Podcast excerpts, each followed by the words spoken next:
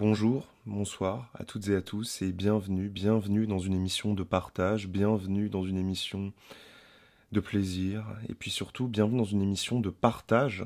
du plaisir, de partage de sentiments spirituels, de partage de métaphysique, de partage de tant de choses que génère chez moi le metteur en scène dont nous allons parler aujourd'hui, l'un de mes metteurs en scène préférés,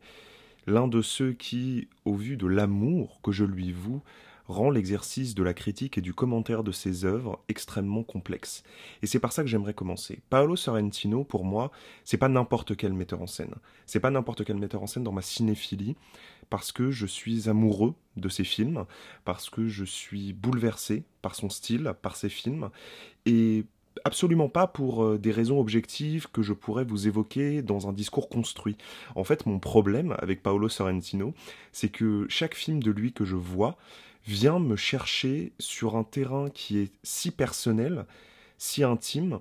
que je suis toujours dans le risque, lorsque je parle de l'une de ses œuvres, de tomber en fait dans un exposé strictement subjectif, où j'en viendrai à vous dire que euh, The Hand of God est un chef-d'œuvre parce que ça m'a bouleversé. Mais évidemment, ce n'est pas suffisant comme approche.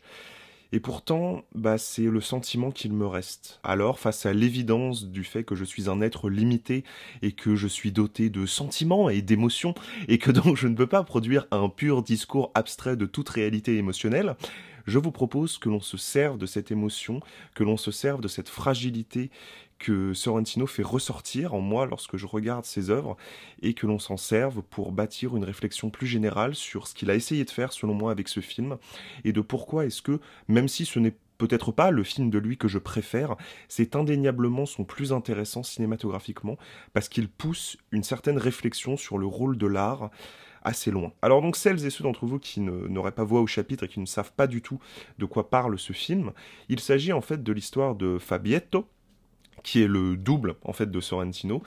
qui euh, vit sa petite vie tranquillement. Voilà, il est en dernière année de lycée, ça se passe à Naples, et euh, il sait pas trop ce qu'il va faire. Euh, il vit avec sa famille, les, les déjeuners dominicaux, voilà, de toutes les familles italiennes où ils sont pleins autour d'une table.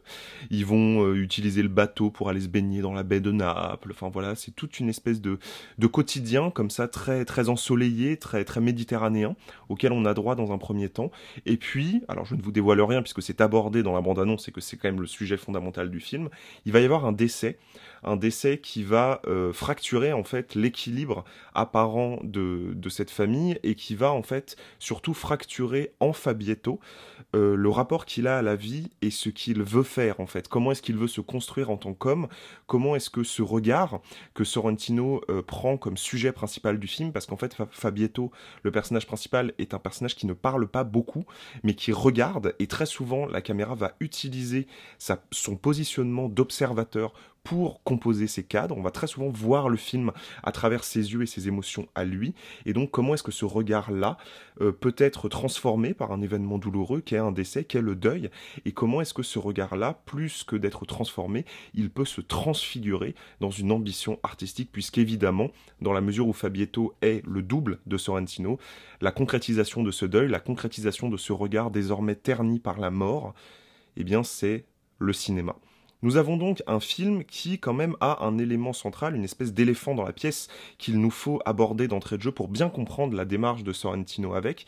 c'est que c'est un film autobiographique. C'est un film autobiographique et en même temps ça ne l'est pas, parce que Sorrentino a beaucoup insisté sur le fait que le film n'était que semi-autobiographique, c'est-à-dire qu'il y a des éléments, évidemment, notamment euh, la façon qu'a eu la personne qui décède de mourir, qui est la façon réelle, qu'a eu la vraie personne qui a partagé sa vie de mourir. Donc euh, on a quand même une, un ancrage très réel de souvenirs et de rapports à des événements qui lui l'ont beaucoup marqué, mais en même temps, il invente des personnages et il vient ancrer en fait cette histoire, son histoire personnelle, dans un monde à part, dans le monde de son cinéma.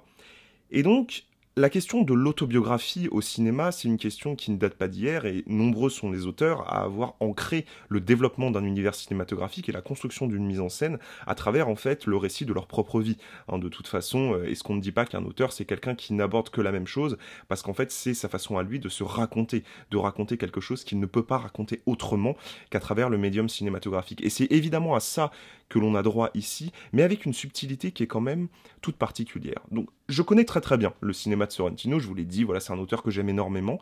et c'est un auteur qui a quelque chose, à cela de particulier en fait, que son thème principal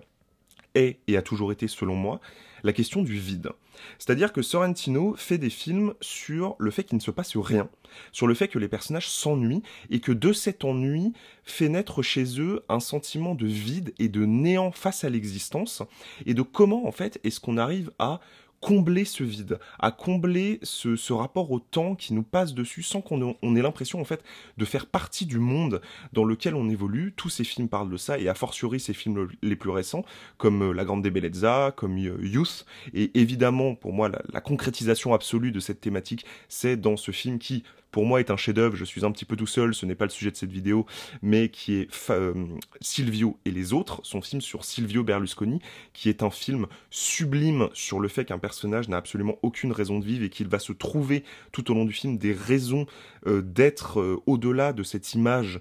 qu'il renvoie d'homme politique, mais d'être un véritable être humain. C'est un film qui est absolument passionnant de ce point de vue-là et que je trouve bouleversant. Cette thématique du vide, il la prend et il la construit dans un univers, Sorrentino, qui est très particulier, hein, qui est fait de cadres extrêmement composés, qui est fait de d'accentuation, on va dire presque presque baroque de l'art cinématographique, avec des grands angles, avec des cadres qui sont toujours démesurés, avec des mouvements de caméra extrêmement complexes, extrêmement euh, opératiques, hein, c'est-à-dire que il va toujours venir euh, souligner les choses et euh, à chaque fois, peu importe ce que tu regardes, peu importe quelle est l'histoire auquel on a accès en tant que spectateur, on a toujours l'impression que c'est une tragédie grecque, tu vois, ce, ce à quoi on a lieu avec la musique classique d'opéra qui vient toujours souligner les choses et en même temps, en même temps, vient coexister avec cette solennité-là une espèce de vulgarité qui est toujours presque qui, tombe presque, on va dire comme un cheveu sur la soupe au milieu de tout ça. On va avoir des personnages qui sont strictement burlesques, qui sont limite des personnages de cartoon et qui n'ont rien à faire là, qui sont navigués, graviter en dehors de cette solennité, de cette, de ce côté très très premier degré, très tragique des émotions qui sont euh, qui sont évoquées. Et puis d'un seul coup, bah, par exemple pour prendre l'exemple de la main de Dieu, on a un personnage de vieille dame qui ne fait que bouffer de la mozzarella à main nue, tu vois. Donc elle prend sa boule de mozzarella et elle la mange comme ça, elle s'en fout partout. Et tu regardes ce personnage, ou celui du moine dans Youth, euh, ou celui du magicien dans La Grande des Bellezza, enfin bref, il y a, toujours à un moment donné des petits personnages comme ça qui viennent, qui viennent parasiter en fait la solennité du truc, et qui viennent ramener un absurde. Un absurde des événements, un absurde de la solennité, un absurde du fait que l'on se prend trop au sérieux. Parce que Sorrentino, filment des personnages qui se prennent tellement au sérieux que ce sérieux, en fait, cette solennité qu'ils ont vis-à-vis d'eux-mêmes et vis-à-vis de leur propre vie va entrer en fait en contradiction avec l'existence elle-même qui n'est qu'absurde, ironie et, euh, et tragédie, mais tragédie pathétique en fait. C'est-à-dire que toujours le malheur chez Sorrentino arrive, mais d'une façon... Euh, complètement, enfin t'as envie de te dire mais c'est pas possible quoi, enfin c'est presque con en fait. La douleur est presque est presque débile et, presque risible en fait tellement elle vient, euh, elle arrive de nulle part et sur des choses qui sont en contradiction totale, qui n'ont rien de théâtral, qui n'ont rien d'opératique, qui n'ont rien de tragique, qui sont strictement banales et moroses et absurdes. Cette façon qu'il a en fait de venir faire coïncider la grande solennité, le grand sérieux et d'un seul coup une espèce de trop-plein burlesque vis-à-vis de certains personnages, c'est une façon, je trouve, de toujours en fait entrer en lutte avec lui-même, avec le fait que lui se prend beaucoup au sérieux, que lui, le drame qu'il a réellement vécu et qu'il dépeint dans The End of God, euh, est en fait une considération qui l'a parasité parce que il y a prêté trop d'attention. Et qu'il essaye en fait de se détacher de ce sérieux, de cette façon qu'il a de se considérer quand même comme une espèce d'artiste maudit qui a vécu la mort et que pour autant il n'arrive pas vraiment à s'en dégager de ça, parce que très souvent en fait c'est la solennité qui gagne dans les films de Sorrentino. Et nous avons donc ces deux éléments stylistiques qui viennent graviter toujours, qui viennent s'entrechoquer très souvent dans ses œuvres, et qui viennent se concrétiser de façon absolue dans ce film-là, qui est, on l'a dit, une autobiographie. Et là où ça me passionne, c'est que c'est une autobiographie, donc c'est un film biographique qui raconte l'histoire de quelqu'un, en l'occurrence le metteur en scène, mais c'est traité comme un film de Sorrentino. Et ça, c'est passionnant. C'est passionnant parce que c'est... Alors ça, ça va être une analyse plus psychologique, hein. on va faire un petit peu de psychologie de comptoir sur comment est-ce qu'un metteur en scène considère ce qui lui est réellement arrivé et comment est-ce qu'il considère ces événements et la place qu'ils doivent avoir dans son cinéma. Mais ce qui est passionnant, en fait, c'est que j'ai l'impression de voir dans ce film Sorrentino qui essaye de faire sa propre psychanalyse et qui, en fait, nous dit, nous dit à la fois très concrètement, par des dialogues, par le parcours du personnage de Fabietto, et aussi par sa mise en scène, par les éléments qu'il fait intervenir, que son cinéma a en fait toujours été un refuge, une façon de créer un autre réel dans lequel il pouvait se réfugier pour ne pas avoir à affronter la douleur pathétique des événements qui ont fait de lui l'homme qu'il est, en l'occurrence la mort de personnes qu'il aimait tant. Et fondamentalement, pour moi, c'est ça le véritable sujet de la main de Dieu, et c'est le sujet presque métatextuel en fait de, de l'œuvre. C'est comment est-ce que Sorrentino regarde son propre cinéma et quel rôle a joué son propre cinéma dans son existence d'homme et de metteur en scène? Quelle est la place du cinéma dans sa vie? Et en fait, je me suis rendu compte avec ce film, j'ai réussi à, concrétiser ce, ce sentiment que j'avais de pourquoi est-ce que ça me bouleverse autant. Parce qu'en fait, je pense que le grand dame de Sorrentino, c'est que le cinéma, ce n'est pas comme la vie. Et qu'il fait du cinéma pour essayer de dépasser la vie qu'il a vécue et d'essayer lui-même de se convaincre, en fait, que cette beauté qu'il filme, que ces corps qu'il filme, que cet art foisonnant, permanent, il, est tout le temps question d'art dans les films de Sorrentino, les peintures, les sculptures, même le football, parce que la main de Dieu, évidemment, c'est une référence à Diego Maradona, et Diego Maradona est très clairement considéré comme un artiste, voire comme une figure quasi divine et messianique dans ce film-là. Et comment est-ce que tout ça, tout ça, il le met en exergue, il le met en puissance à travers son cadre, à travers sa, la façon qu'il a de sculpter la lumière dans ses plans, pour ne pas affronter le fait que, au-delà de tout ça, il n'y a que le risible et il n'y a que le pathétique. Et je pense qu'on peut analyser toute la filmographie de Sorrentino en fait à travers cette phrase qu'il y a dans La Grande Bellezza, où le personnage principal, donc c'est à la fin du film, hein, il est sur son balcon avec, euh, avec une bonne sœur et ils sont entourés de flamants roses. Alors ça me paraît très bizarre pour quelqu'un qui n'a pas vu le film, mais oui, ça existe, c'est dans le film. Et en fait, il dit euh, J'ai passé toute ma vie à chercher la Grande Bellezza, donc la grande beauté, mais je ne l'ai jamais trouvée. Et en fait, tous les films de Sorrentino tourne autour de ça, c'est-à-dire tourne autour de l'idée que la beauté est un palliatif au vide, que la beauté est un palliatif à la douleur, et lui, lui tente de créer cette beauté-là en étant cinéaste pour ne pas avoir à regarder l'abîme de sa propre douleur et euh, vivre avec les gens qu'il a perdus en fait, pour ne pas que son existence ne soit qu'un refuge de fantômes. Et et moi, enfin comment dire, j'ai presque pas réussi à regarder le film indépendamment de, ce que je sais de sa vie, de ce que je sais de, de son style, de ce que je sais de ce qu'il a pu aborder dans ses autres œuvres, parce que ce film n'est presque pas un film, enfin en tout cas je ne sais pas si vous, vous n'avez jamais vu de film de Sorrentino et que vous avez vu celui-là, je ne sais même pas comment est-ce qu'on peut prendre ce film indépendamment de la vie de son auteur et indépendamment de, de ce qu'il a déjà exploré dans ses films précédents. C'est un film somme et en même temps c'est un film extrêmement petit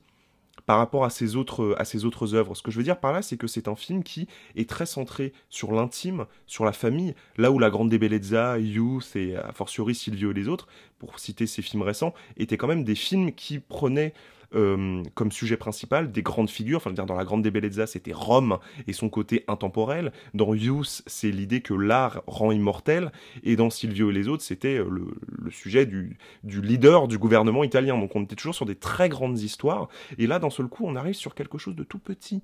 de tout petit. Le destin de Fabietto au, milieu de Naples dans les années 80, c'est cette espèce d'histoire qui, est si banale que qu'elle ne vaudrait même pas la peine que Sorrentino y applique sa solennité, et pourtant cette solennité qu'il a développée comme un style, comme un refuge cinématographique dans ses autres œuvres, il choisit de l'appliquer à sa propre vie et de faire de lui enfant un personnage de son univers. Et moi ça ça me bouleverse parce que je vois dans ce film le parcours d'un artiste et une réflexion très profonde sur le rôle qu'a l'art en fait dans notre vie, dans nos, dans nos destins. Et, et, ce film est bouleversant. Mais vraiment, moi, quand je vous dis qu'il est bouleversant, c'est que ah, j'ai pas pleuré pendant le film, mais une fois que le film s'est terminé, j'ai fondu en larmes parce que je me suis dit, bah oui, en fait. Oui, je, je, comprends ce besoin que tu as de faire des films, je comprends ce besoin que tu as de chercher la beauté partout où elle est pour ne pas regarder en toi l'abîme de cette souffrance qui t'accompagne, de ne pas regarder tes fantômes. Et pourtant, ces fantômes, bah ils sont dans ton film, puisqu'il ne filme évidemment que les fantômes de son passé dans la main de Dieu, que les personnages qui l'ont fait enfant et que, qui, qui l'ont construit en tant qu'homme, en tant que cinéaste, et qu'il a perdu. Et pour autant, ce ne sont pas des fantômes parce qu'il les filme comme des figures, mais d'une beauté, mais qui sont... Euh, il les regarde avec tellement d'amour que c'en est bouleversant. Et quiconque sait que c'est un metteur en scène qui raconte sa propre vie, quiconque voit comment est-ce qu'il met en scène les êtres qui lui sont chers, c'est une lettre d'amour si belle à sa famille, aux gens qui ont fait sa vie, qu'il y a ce côté, en fait, presque, en tout cas moi je trouve, quand on regarde le film, qu'on ne devrait même pas avoir accès à ça. C'est-à-dire que ce sont des sentiments qui sont tellement intimes, qui ne lui appartiennent qu'à lui, que je me sentais presque gêné, en fait, devant ce film, d'avoir accès à, à tout ce qui fait son cinéma, à tout, ce qui le fait lui en tant, qu'homme, en tant qu'individu. Et pour autant, je le remercierai jamais assez de m'avoir permis encore une fois d'être ému et bouleversé, parce que je suis entré en écho avec sa réflexion sur la place de l'art dans nos vies, et parce que je, me suis laissé emporter par la musique opératique et la solennité pour à nouveau retomber au sol comme une merde lorsqu'il il aborde le tragique de l'existence avec ces personnages presque burlesques qui n'ont rien à faire là. C'est une fusion de références, c'est un ballet chaotique de d'approche de mise en scène, c'est Sorrentino. Sorrentino est un metteur en scène toujours bouillonnant, toujours chaotique, où les, registres de, de, scènes auxquelles on a droit euh, rendent presque le film euh, pas très cohérent, on va dire de, de séquence en séquence, et pour autant c'est ça l'est cohérent. Ça l'est lorsque, lorsque l'on comprend, lorsqu'on arrive à entrevoir comment est-ce qu'il parvient, dans sa vulgarité, dans son côté grotesque, à atteindre ce qu'il peut y avoir de plus sublime, c'est-à-dire le pathétique de l'être humain. Ce film le fait comme les autres films de sa filmographie. Je vous invite à le découvrir et j'espère que vous en serez tout autant bouleversé que je l'ai été. Merci d'avoir écouté cette émission jusqu'au bout. Je vous invite à l'aimer, à la partager. Je vous invite également, parce que je suis en train de, produire mon prochain court métrage, à faire des dons sur la cagnotte Litchi que je vous ai mis en description. Vraiment, on a, on a besoin de votre aide sur ce coup. À me suivre sur les réseaux sociaux pour qu'on parle encore de cinéma et a fortiori du mien que je vais euh, actualiser très bientôt. Merci à vous de m'avoir écouté. Je vous souhaite une très bonne soirée ou une très bonne journée. Et surtout, continuez à arriver, continuez à être solennel. Et n'ayez pas peur d'embrasser la beauté qui existe tout autour de vous. Salut tout le monde.